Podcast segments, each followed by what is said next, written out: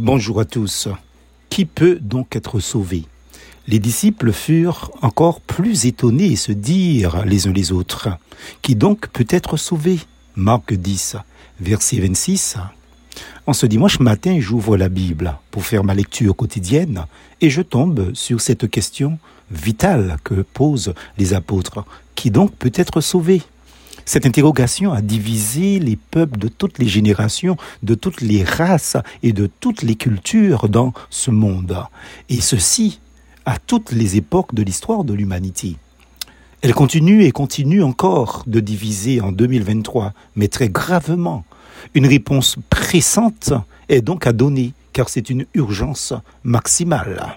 En effet, qui donc peut être sauvé?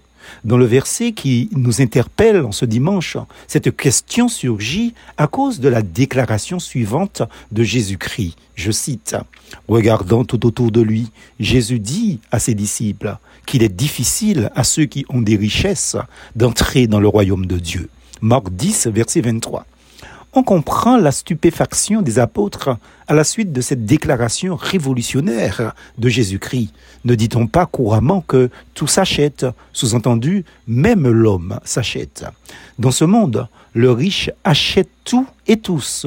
Il achète la justice, il achète les politiques véreux et de surcroît tous les avantages qui vont avec. Certes, il y a les attributions sociales, mais les positions dans des structures aux avantages économiques aussi, tels les marchés sur les offres d'emploi. Bref, le mec a de la thune, il se paie le monde entier. Voilà pourquoi les propos de Christ sont surprenants pour les disciples et encore plus pour nous aujourd'hui dans ce monde moderne, pour nos contemporains. Aux riches, Jésus dit, et que servirait-il à un homme de gagner tout le monde s'il perdait son âme? Ou que donnerait un homme en échange de son âme? Matthieu 16, verset 26. Luc, dans son évangile, rapporte ces mêmes propos avec une nuance significative. Il dit, que servirait-il à un homme de gagner le monde s'il se détruisait ou se perdait lui-même? Luc 9, verset 25. La réponse est claire et sans bavure. Ça ne lui servirait à rien, mais à rien.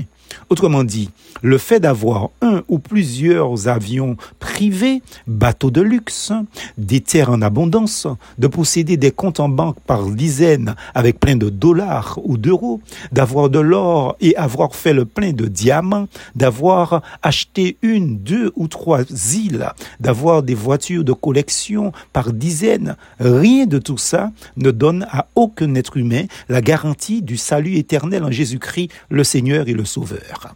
Si vous pensiez cela avant d'avoir lu cette méditation ou écouté cette méditation, revoyez votre copie, mon cher, ma chère, car vous êtes franchement dans l'erreur.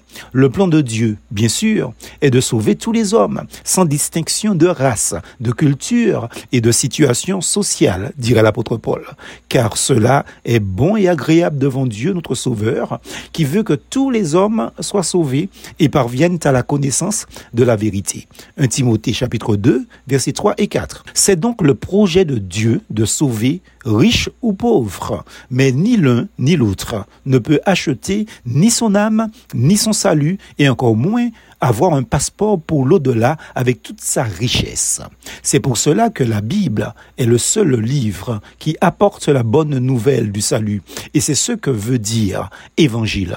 Le passeport pour l'éternité, pour la vie éternelle est gratos, donc gratuit. Il ne coûte rien, ni en or, ni en argent. Voilà la bonne nouvelle que vous cherchiez à travers vos péripéties de la vie présente. Elle est juste là, sous vos yeux et à portée de vos mains. Saisissez-la par la foi. C'est par grâce que vous êtes sauvés, par le moyen de la foi, et cela ne vient pas de vous, c'est le don de Dieu, ce n'est point par les œuvres, afin que personne ne se glorifie, car nous sommes son ouvrage, ayant été créés en Jésus-Christ pour des bonnes œuvres que Dieu a préparées d'avance, afin que nous les pratiquions. Éphésiens chapitre 2, versets 8 à 10, parole de l'apôtre Paul à l'église d'Éphèse. Croyez juste cela et en ce jour, allez dans un lieu de culte où ce message est prêché et demandez au pasteur un rendez-vous afin de commencer votre processus de sanctification pour votre salut éternel. Devenez un enfant de Dieu en acceptant le Christ dans votre cœur comme Seigneur et Sauveur afin de le servir et de lui être agréable à tous égards. plus force en Jésus.